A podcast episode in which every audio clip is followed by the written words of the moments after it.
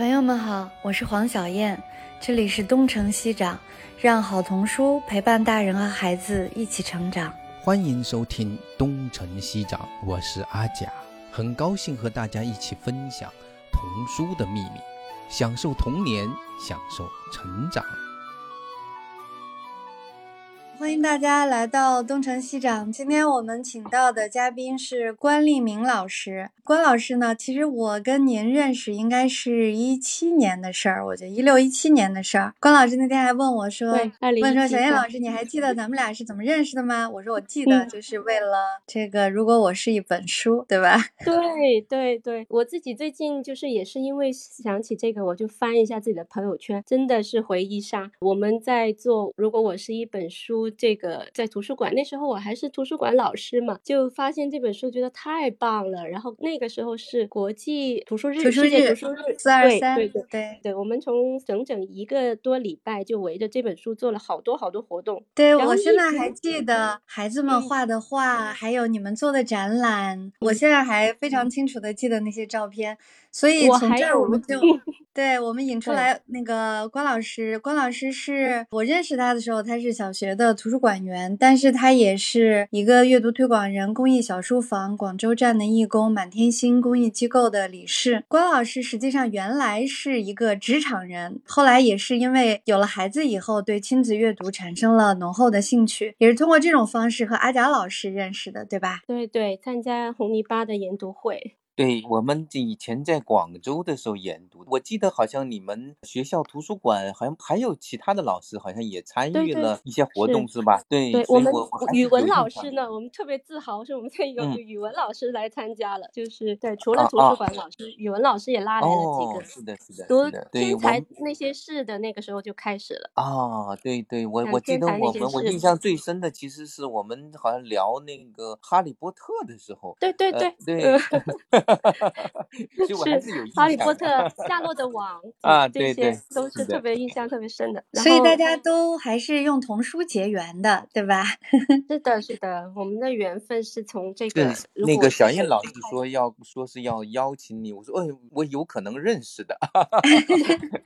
我估计国内跟童书做的比较深的、有深的关系的人，阿佳老师，你可能不认识的也不多。我大家认识他，他。不认识我们，这个太正 常了。但是他记忆力特别好，他马上就能知道你是谁，就说卡卡妈，他马上就知道。对，都叫卡卡妈，以前都是谁的妈，谁的妈，谁的妈。对。但是我们今天邀请关老师来，主要是想聊一聊，就是他带着孩子去英国留学的事。开始是陪孩子读书，后面变成了自己读书。所以我们今天的主题就是母女双重成长，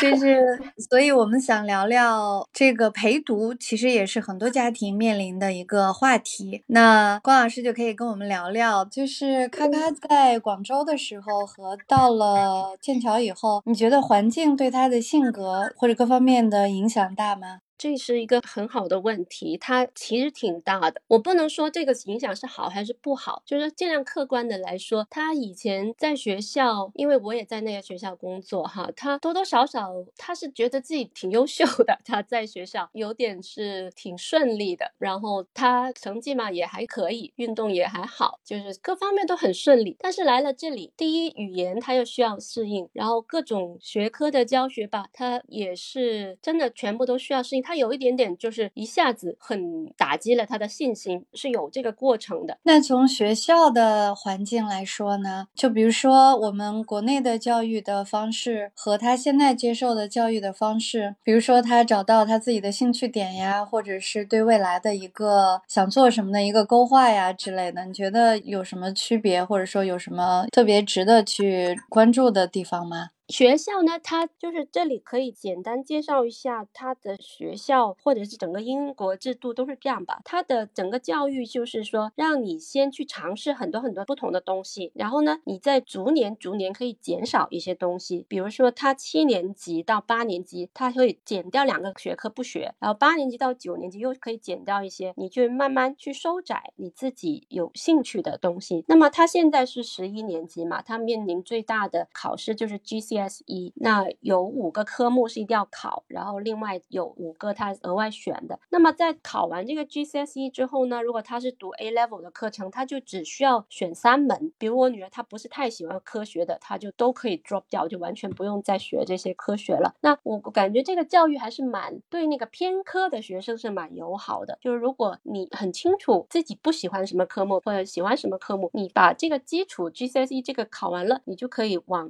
那个你喜欢的方向去深造了。那他在七年级到九年级给你提供这么多课程的体验的过程里，你就会有一些发现自己的，比较有助于你去发现自己哦是不是喜欢这个东西，或者是你不喜欢那个东西。那个他们这样的话，就是这些学生往后上着上着都可以 job 一些课程哈。那么他实际上最后他一个星期要上多少课呢？比如他现在到十一年级了，就是多的可以上多少，像他少的可以上多少。那么不上课的时间去做什么呢？他们是怎么安排的？他们现在是这样，GCSE 其实是等于我们国内的那个中考是吧？初中考高中，就初中考高中对啊。那么必须要考的有英语、文学与语言，然后数学，然后就是理科的生化物，这个是必要的。然后接下来的呢，我女儿自己选的是拉丁语、德语、艺术、地理，应该好像就这么多了。我我每次都要数着手指头算，数学太不好。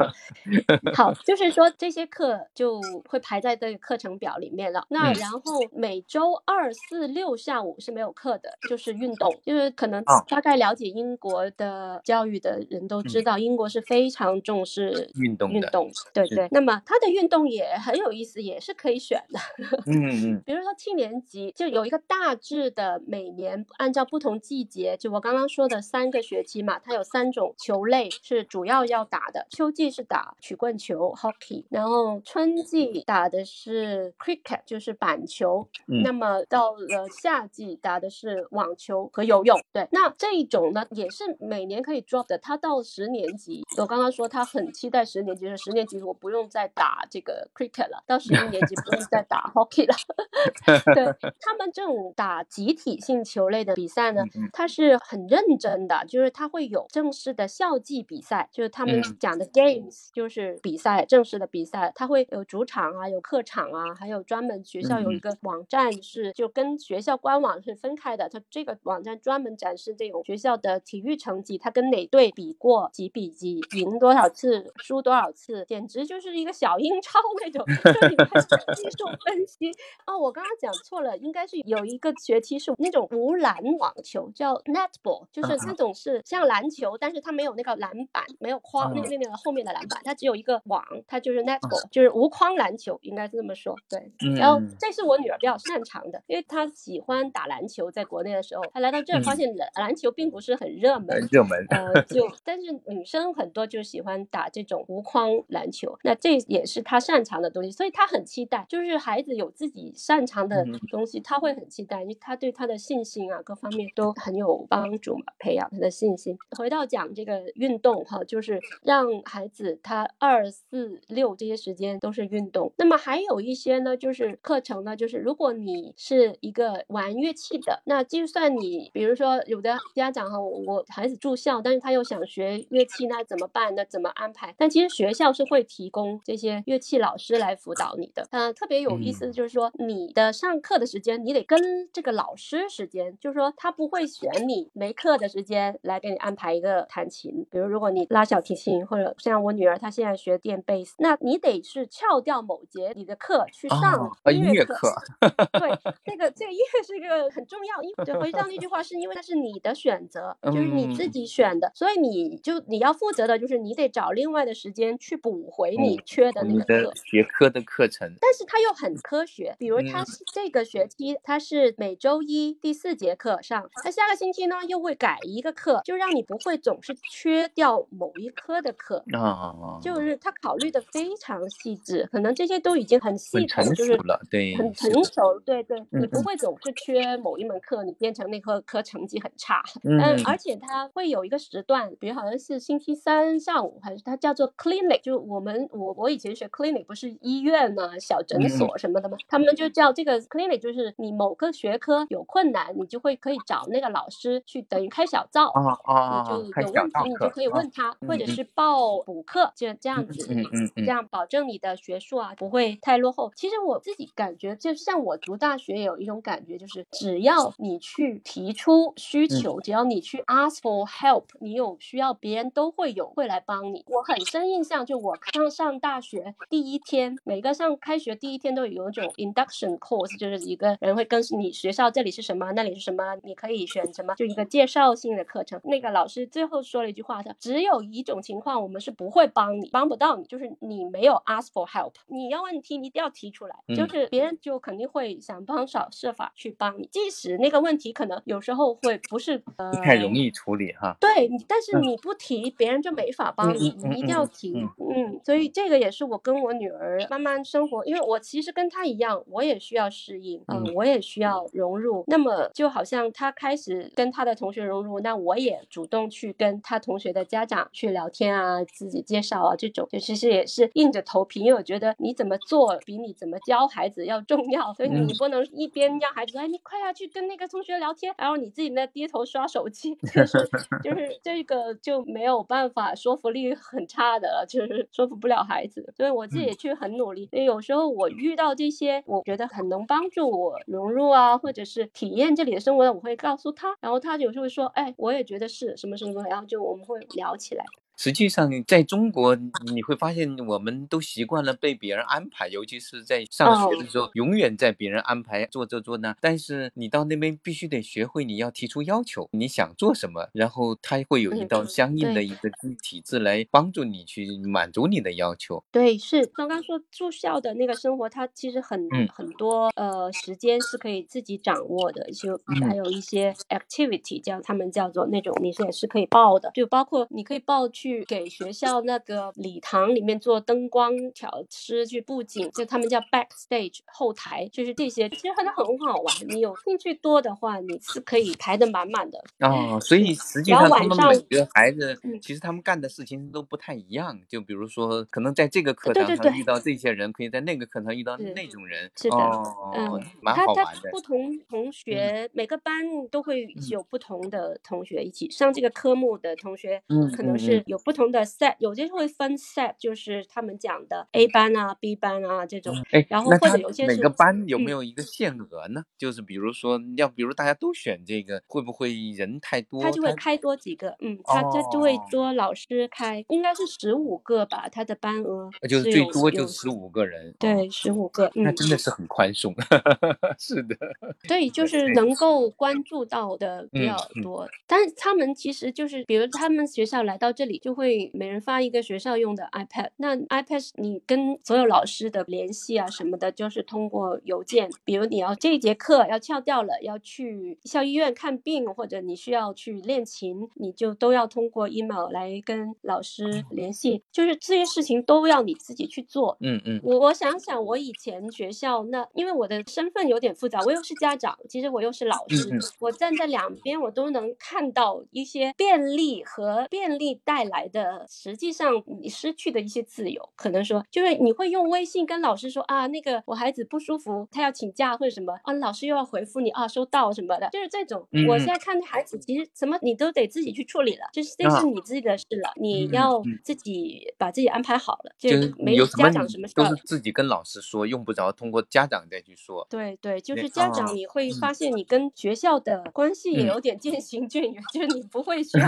参与太多的，除非就是一年一度的一个家长会。所以其实学校就会变成了学生学校跟学生之间的关系，而不是学校在拉着家长。对，现在你知道真的学校嗯参与的太嗯多太多了，简直都疯了。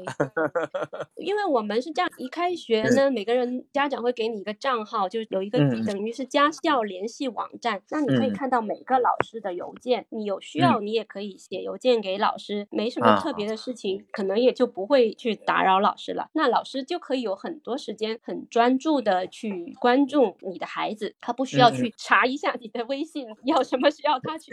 拉个拉个组，然后一天到晚家长发发那个通知。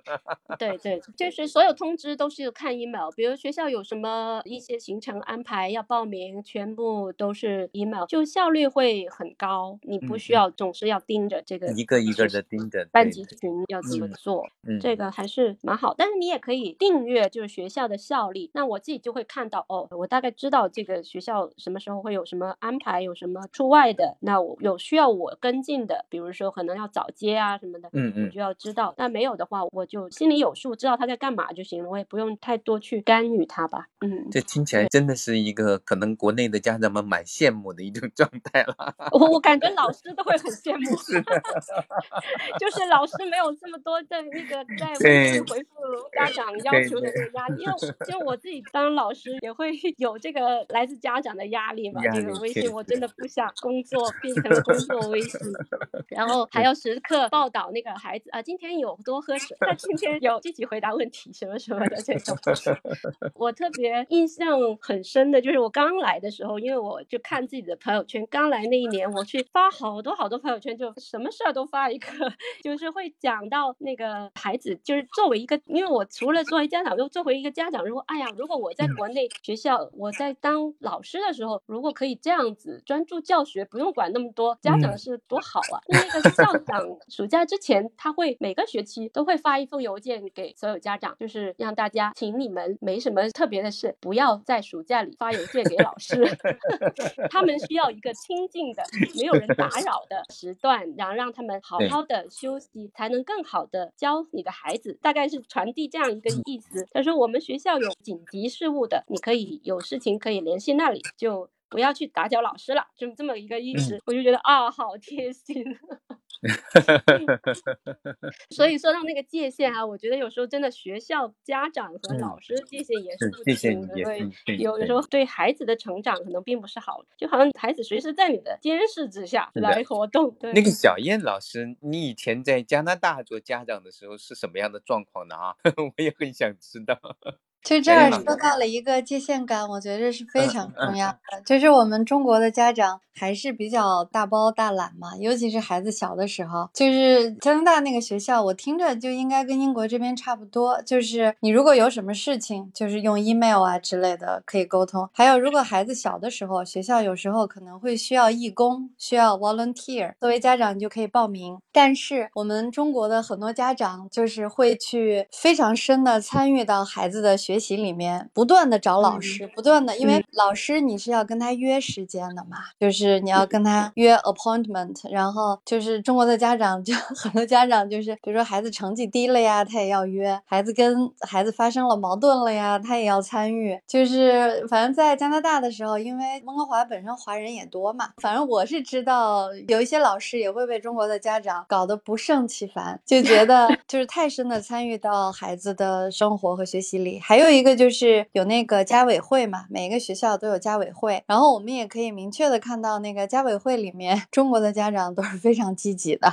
就还是就是爱吧，爱和关心吧。但是我们的爱和关心有时候是越权和大包大揽。对我看到我们这边更多跟学校家长交流的是学校组织一些活动，让家长来参与。就像我刚刚有讲到的，就比如请一些脑神经科学一些教授，那跟讲怎么样记忆是怎么一回事。举个例子哈，就那你就会看到哦，有很多家长也会来参加。然后呢，学校会组织家长的合唱团，还有家长的那个问答比赛。就是他的初衷是让这种家长自己 socialize 这种，而不是说这个家长去跟关。助学生学习，就是跟学业这方面好像没有太大关注。对，并没有说你的这个家委会你多活跃，我就会特别照顾你学生，也没有这样子的事情。他反而有点像那种，哎，我提供这个活动，提供这个，提供一个机会，提供一个可能性，对，让你们去搜索一下，让你们自己社交一下。还有学校的舞会啊，什么的音乐会啊这种。当然，他也希望家长有些场合你是需要付费的，但是也是很有限的。但是，你也可以捐钱，就是类似这样子，就是他是。是这种角色来做一个家校沟通，是这方面。这个是有一个原因，是因为你女儿上的是私校，因为丫丫在加拿大一直上的公校，从来没有上过私校。但是我有朋友孩子在纽约上顶级的那种私校，他就说非常多，就是学校组织的这种家长的聚会非常多，因为它其实是一种社交，就是孩子在学校里面他在社交，家长之间也在社交，因为私校它还是要靠很大的捐助啊这些个人的捐款啊来运转，是这个点。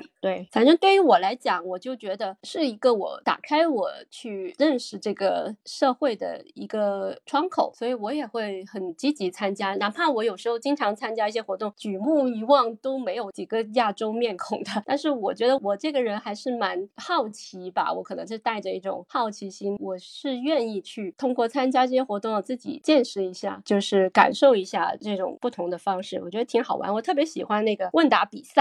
家长问答比赛。其实你去买那个门票参加之后呢，他这些钱呢会最后给到一个赢了的那个 house 去给他们自己去支配。比如有的小 house 就买了一个乒乓球桌放在那里给大家玩，就是会更新一些设施，这样就是一个挺有意思的，就整个会把这个东西流动起来，又回到学校，挺好玩。对，要解释一下，关老师一直说的 house 应该是宿舍，对吧？就是学生的宿舍楼。这个举个例子就很容易明白，就是哈利波特 霍格沃兹魔法学校，如果有知道，就是这个学校你有不同的学科，那孩子在那上学，但是他回去住的那个地方，那他就是不同的 house，就好像格兰芬多、拉文克劳、斯莱特林，就是这种 house，就每一个 house 呢，它里面有一个总管，就 house master 或者 house mystery，这个是宿舍长或者叫院长，因为在大学他会叫学院，那么中学我们叫 house，它其实。一个很高位置的人，并不是我们传统意义上的什么宿管这种哈，他地位很高的。然后那个孩子呢，参加的活动啊，比如他的放学之后，他住的地方，反正就都是以这个 house 为一个单位。比如他们有 house 之间的比赛，有 house 之间的这种联谊也好什么的，就是一个 house 就是一个大的家族吧。这种，那他就从七年级到十三年级的人都有，就是等于一个纵向的。所以你的 house 跟你上课跟谁做同学。是没关系的，就他们会分到不同的 house，但是你可能在不同的 house 的同学，你在不同的科目、不同的学科里面，你又会见面，就是这样子的一个情况。就听起来有点像那《哈利波特》里面的那种。对我刚刚说的就是，对对，就是拿霍格沃兹学校做一个比较。他们可能住在不同的院里面，但实际上上的课也是跟你的选修有关的。对对，就你看到赫敏会跟那个马尔福是在同一个 课，但是他们那。那个格兰芬多又跟斯莱特林是死对头，这种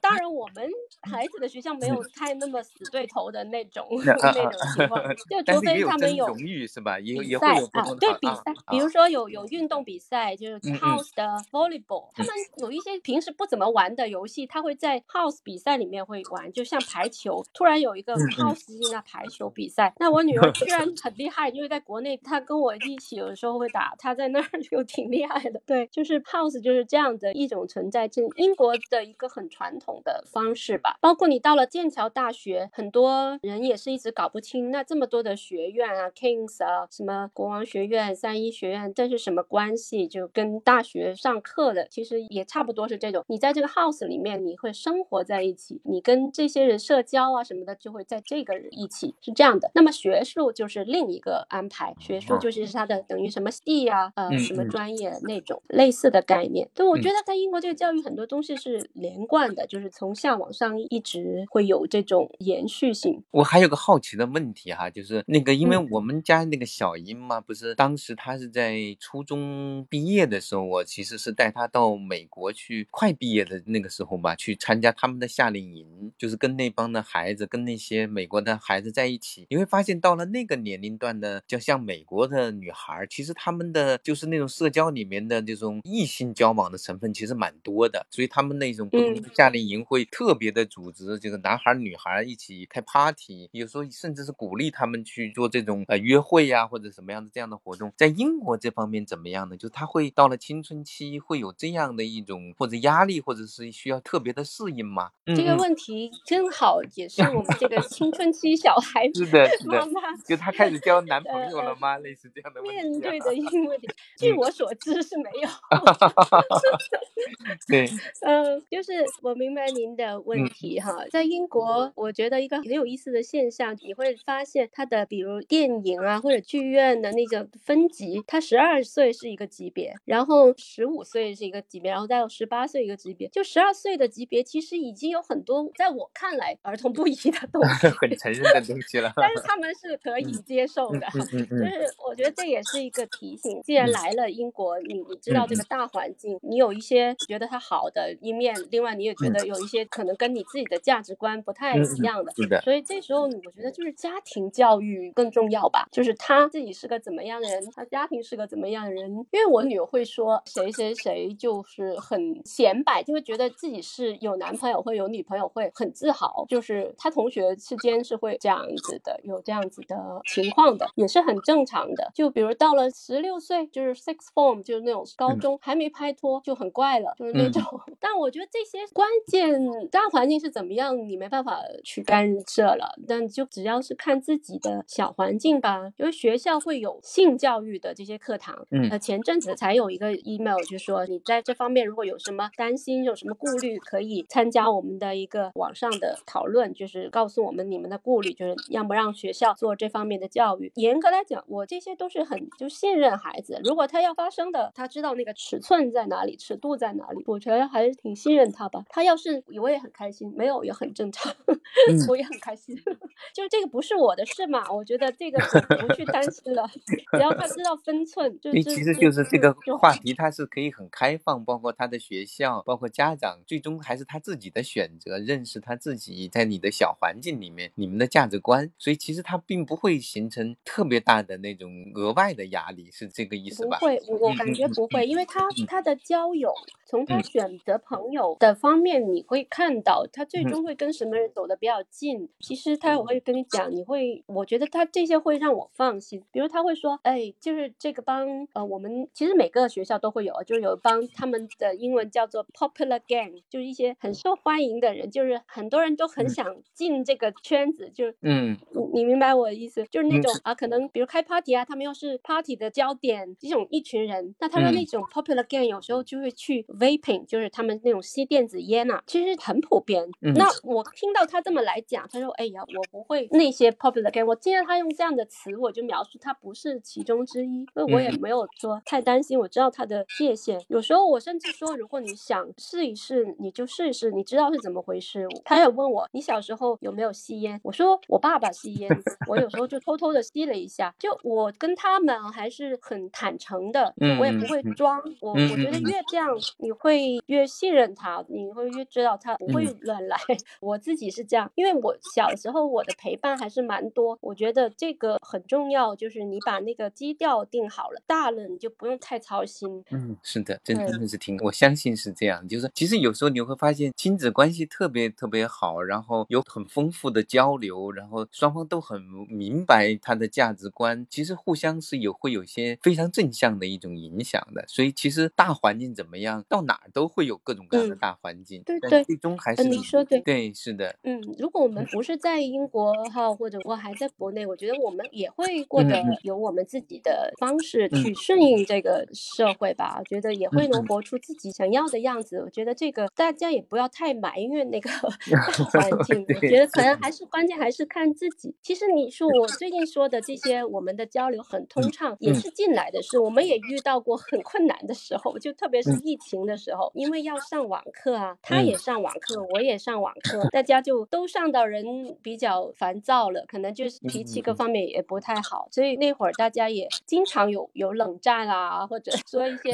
伤人的话。不过后来就是我昨天就是还在收拾，我发现我有很多我我会给他写信，就跟他有一个方式，就是我会把我的思路整理一下，我把它写下来，然后就给他看，因为我相信就是这个跟打字发微信给他是是不一样的，完全不一样。慢慢把它写下来，把我的思路整理一下，这样给他看，这是我们解决我们关系问题的一种方式吧。我觉得目前来讲还是挺有效的。我也特别偏爱邮件，我跟我女儿有时候也会用邮件来交流。对，对，有时候你发现当面的说，有时候话赶话，然后微信那个东嗯西其实很容易带上情绪。但是当你把它一嗯篇东西写完，然后再查一遍，再重新梳理一遍，然后再发出去的时候，这个时候自己的思路也已经清楚了很多啊。我觉得你这个嗯方法特别好，至少是我特别特别喜欢用的方法。是啊，其实你也是自己整理一下自己为什么刚才这么生气。如果你在这个时候去说感谢的话，或者说对嗯不起的话，都会比你在微信发个表情包要嗯更有力量。对，这个倒是值得嗯大家学习一下。我现在发现很多人不用邮件了，这是一件非常可惜的事情。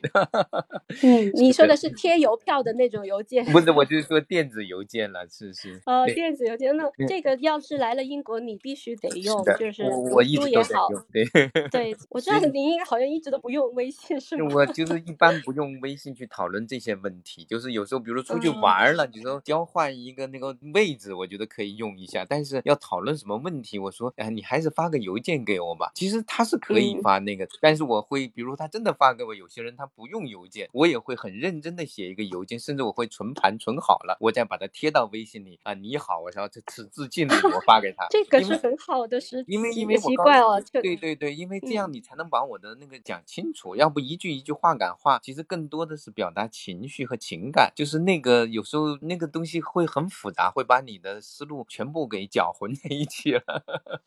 对对，这就嗯是微信带来的便利，牺牲嗯掉的一些一些珍贵的东西。找回我们研读会的一些邮件，我再看的话，我觉得哎呀，还是特别珍贵。对我以前就是研读会，我就一定要求大家一定要用邮件，不要用这个拉个群这么聊，那个我觉得是嗯两个完全不同的效果。对是对，的你觉得拉群是嗯方便，其实更大的是失去了一些东西，牺牲了一些东西。对嗯你拉个群，有时候你就没有办法把一个东西深入聊，而且有时候你就好像就扔出去了，就当完成了。其实很多人也不看，也没有认真的去进行深度的交流。以前的 BBS 还是好一些的，就是那个论坛，哦对吧？对至少大家可以针对一个话题一直讲下去。对对。是的，对，就是说到这个写信，我就嗯我就想起，就是另外一个目的，可能我想的是，他没有什么机会看中文的这种纸上的东西哦吧，因为在这边他还是有一些 QQ 的朋友啊，啊就是微信的朋友，他可能会打字啊这种，但是中文的可以拿在纸上的东西太缺少了，可能 中文书现在看的也少了，但但我自己嘛，我我就还是一直在买中文书的，就从啊国内第一绘本来，说最近我还就是收到那个八宝的元猫他们出的《啊我是一粒黄豆》啊，就是这些我一直也嗯。在在收国内一些好的绘本，也是听你嗯。们这个节目，就是继续看有什么值得收的绘本，因为有时候也教中文嘛，所以就会用上这个哦这个绘哦本。，对对对嗯，你是现在他看在那边是工作是做什么呢？我的工作是，哎，我的工作我好喜欢，就是它是教育，其实是做教育的嘛，就嗯。是做，我就只自己负责一个阅读课程的英文的阅读嗯的课程，嗯。那我们会嗯。请那些老师，就是比如讲，呃，像夏洛的网，我们也在讲哈，就讲一嗯。个大家一起读这本书，然后讨论这样子，其实就是一个英文的课程，我们叫领读会。这个课我暑假我还让我女儿去上了一次，然哦，后她当时读的那个无人生还的阿加莎的那个书啊，她可喜欢了。我说：“哎呀，你第一次这么捧场老妈的 东西，就好喜欢。”那你们那个就是我那个参加的对象是这是我的什么人呢？主要是英文是非母语的孩子就是非母语的孩对子啊，我们也有让如果有感兴趣在英国留学的孩子，他需要提前去适应一些，知啊道了解一些课程，英国的嗯嗯这边课程怎么上，他想提前衔接，那么他也可以去上我们这种文学课啊，类似的这样去啊帮助他。就是主要是面对嗯非母语的那个孩子去学习英文，然后去学习英文阅读的这样的课程是吧？对我负责的是阅读方面的，对，嗯就是嗯这跟我自己的学的东西也很搭，所以我经常会关注大家还是嗯要讲聊到的这些呃就是呃书，作然后阅读文学，啊，对对对，挺好挺好，就是做来做去又做回你最喜欢的事情 对，了。后来又对我，所以一直说我很幸运。那么 我自己以哎前读书的嗯时候，我去当过那个中文老师，然后当时我去发现，天呐，这里的中文课还在拿一些好旧好旧的教材。嗯就嗯，我我就不要这样，我就自己编拿我的绘本啊，编这些教材。哦，你在那边也上中文的课，就是面对等于是这个就是英国孩子。学中文课，对，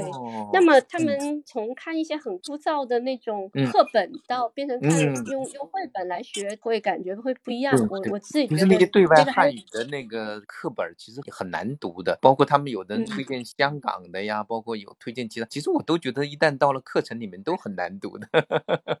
是的，对，其实一样的。像我以前当英语老师啊，我在国内嗯当英语老师那会儿，不是也是用课本吗？但是我那时候就开始用英文绘本了，那是二零一二年，可能现在已经很普通了，但那嗯时候还是相对少吧。我用绘本来教英语，从好饿好饿的毛毛虫开始讲，它 Sunday、Monday 这些就啊是带出嗯来的故事。对对对，对那会儿就还算是比较新鲜的。那其实现在等于换过来一个思路是一样的。我去我拿中文的国内的绘本来中文的来教哎对外方法特别对外中文、对外汉语。对对对，我我正好下个星期可能就会去访问在纽约的一个中文学校，也许我可以跟他们也聊聊。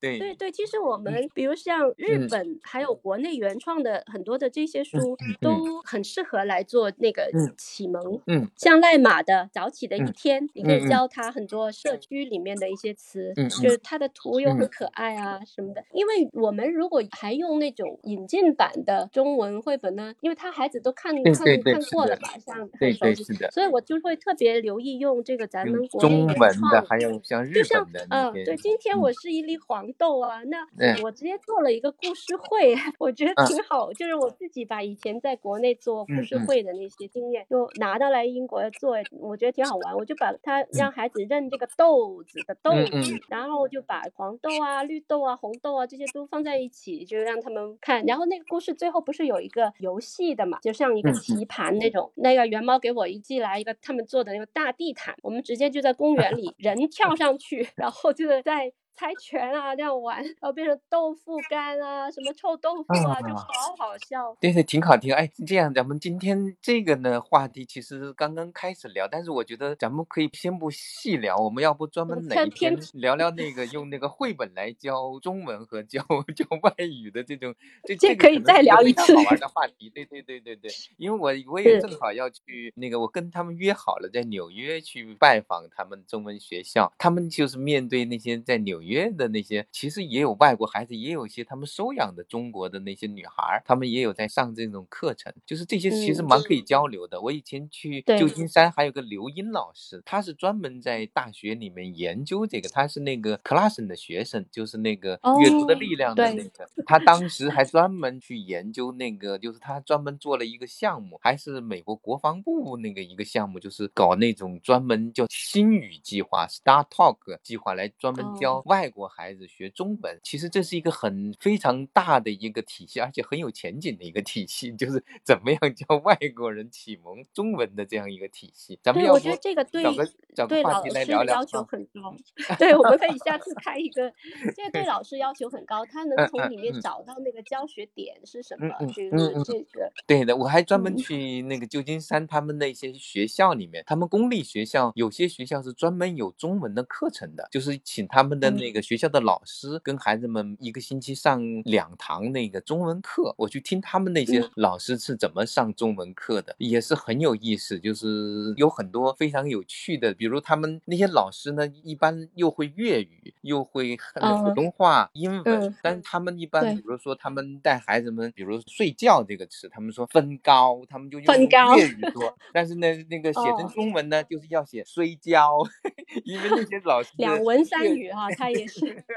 他们的两粤语比普通话还好，所以他们那个教法嗯非常尴尬。我有时候观察他们非常好很玩尴尬，就是他要教他们孩子说话就是分高，但是那要写成汉字呢就写睡觉。很高。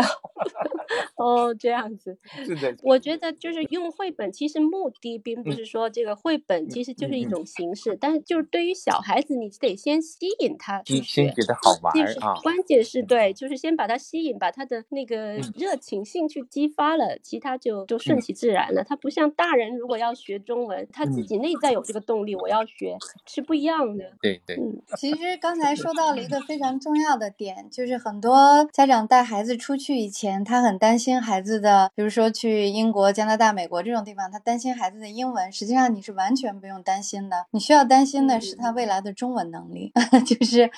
所以刚才你这个其实说的是非常重要的一个点，就是我中文呢，我基本不担心，因为他来之前在国内就已经读到五年级，像这个就基本不是我担心的事了，而且他也很很喜欢阅读，他自己都是做阅读推广人，如果自己孩子都不阅读，这砸自己招牌吧，就是。然后他挺喜欢，就是他们就是年轻人有自己的玩法，他们就玩那些叫一个叫做语 C，不知道你们有听说过没？就是等于语言的 cosplay，他们会比如说我都是一些哈利波特迷，那我就会用这些里面的角色去写一些故事，写一些有点像剧本这样，就把这个故事写出来，自己创作一些故事，对，就是同人同人的同同人文，同人文是呃同人文是一种语 C 呢，就是他会更多，他有人设，比如这个人他是出生什么家族，他的头发怎么样，颜色怎么样，就是说他的中文我基本不担心，我担心的是他的母语，他的粤语。他现在跟我都说普通话，不怎么 说粤语，因为我们本来都是广州人，所以这个是我所以有点担心的，就是他连睡觉也不跟我说分稿了。对，所以这个我还得努力努力。不过也是，因为我们太容易被他带着跑了。我让爸爸跟他聊天说粤语，说着说着，他他说了一句话，他说我用普通话讲的比较快，他说我这样可以讲多一些东西。我说好吧，呃，顺其自然，吧，那就对对。但是慢慢他会知道，会粤语是他的是一个强项，嗯，是的。呃，包括会中文，在英国也是他的一个强项。尤其像在现在我们社会这里复杂事情发生这么多，那如果你只看一种单一语言的媒体和单一方向媒体，你可能未必能知道事情的全部。所以我会跟他说，我们在这里，我们中国人其实是很有优势的，你可以看到不同的说。法一个新闻的不同的报道，你自己可以做判断，你是多了一个工具。等于我其实是有时候会这样刻意的强化他的这种 identity，这种身份认同感，就包括对中国文化的一些自豪感啊。就好像刚过去的那种中秋，他有时候就会跟哎，快跟我讲讲那个什么嫦娥啊，什么后羿的那个事情，然后我要回去需要 哪个老师要问我 什么之类的，这种这种中国的一些文化，就这些是他他的根基，还是他这些不能少。好的吧，我觉得是这样子。那个确实是，其实包括玉荣啊，包括像杨志成，其实他们在这方面做了很多的贡献。他们实际上把这里面最好的那一部分展示出来，并且对那个西方的文化也也有很大的一些影响吧，就不能说那么大，但是至少是有一定的深度、有一定的强度的一种影响。这个还是蛮有意思的，确实是挺好的。尤其是你待久了或者你接触多了，你发现国与国之间的那个界限其实。并不是那么明显，比如像中文，我我特别有兴趣研究英文的 idioms 这种习语。那我读多了，你去发现，在它跟中文其实很多是有能找到是一一对应的。就这方面，我跟我女儿也会经常交流，因为人的本性，他对这个社会啊、自然的感知其实有共性的。它落实到某个语言、某个语种里面，它会反映到它的语言上面，就是对这些共性。比如像我们举个例子，我我们粤语有一句。话就是形容人记东西记不住，就好像水过鸭背，就水过那个鸭子的背要划过。其实英文有完全一模一样的的说法，就是 water over duck's back，类似这样子这样子。就我会收集收集这些比较。我想讲这个例子呢，是说我们国与国之间的那个界限，其实我自己是一个比较喜欢就开放眼光，就是没有那么那么保守的。就其实大家都是人，大家都。就是这个地球村，那么其实就是你会看到，你接触的越多，等于你了解的那个基数越大，你越来越会觉得我们之间没有这么多的不同。对我们相同的东西很多。对对，我第一次到那边去吃那我他们那给我那个佐料的时候说这 ketchup，我当时 ketchup 是什么东西？过来啊，茄酱，其实就是粤语的茄酱。是的，是的。哎呦，原来英国人用的原来是用的粤语。对你有发现，在英国人里面，他们会的一些东西，跟你说中文的东西，其实你中国人不一定知道。嗯。反而他因为有一些是粤语来的，像像那很早的时候一个经历就是，人家知道我是中国人啊，他就会说啊，I know Chinese，恭喜发财，他就会说这些。是的。对，那如果你是北方的，可能或者完全不懂粤语，那你可能可能听不懂。是的，是的。我的意思就是，如果你一直有一种开放的态度，去接纳更多的文化，去了解更多的，你会越觉得越会让你不会因为一两件事情就定义了哦，这里对中国人不友好啊，或者是说呃英国人就会很高傲啊，就不是这样子的。我接触的英国人，我觉得他们是好爱搭讪的，就是你去书店买本书，他都可以跟你聊半天那种的。对，就是，所以我其实希望他还是在一个宽松的环境里面，他可以接触多一些东西，尽量体验不同的东西。那我自己也是这样子，就是他上了学，我自己也会是这样做，互相成长吧，也是回应到这个话题。对，所以我们就是今天时间也差不多了，我们就收回来到这个话题，就是说，因为现在可能也有很多朋友在讨论或者在考虑让孩子出去读书的事儿。今天我们请关老师来，就是大家完全能够看到他是，就是像他刚才说的，他如果在国内陪着孩子成长，他也会保持着这样一种非常开放、非常 open，然后非常包容的这样的一种心态和孩子一起成长。就是我们在做出出去的决定以前和决定以后，可能最需要关注的，并不是生活环境的这个大的环境的改变，而是我们就是这个世界观、价值观和看待问题和处理问题的方式，对吧？对，就是那句话说，你是怎么样的人，比你怎么教孩子更重要吧？对，那我们今天最后就是关老师，要不然给家长朋友们在一些建议，最后的一个总结。我没有资格提什么建议吧？我觉得就是可能保持开放，保持一个好奇心，就是自己也对孩子要有信任。我觉得这个是我自己近期比较大的这个。感悟吧，尊重和信任，特别好。好的，我也期待咱们再可以再找机会再聊聊那个，聊一下绘本的中文教学。对，是的，是的。对我，这个也是很感兴趣话题。对对对对，其实你现在做的其实也是各种各样的幸运，因为孩子的原因，但是你渐渐的还是找到了自己的真正喜欢的事情。然后其实有时候就是你是什么样的人，也在做着一种示范。就我觉得这个可能是教孩子里面最好的一。种状态，这个这真的挺好的。然后其实互相之间有一种促进成长方面的一种促进，渐渐的，其实就我觉得对自己的帮助也非常大。也不是说仅仅是这几年是让孩子获益，而大人只是陪着去完成了这个过程。对，是双方的，这个特别好。是双方的。对对，是的，是的。对，我觉得这是一个蛮理想的状态。嗯，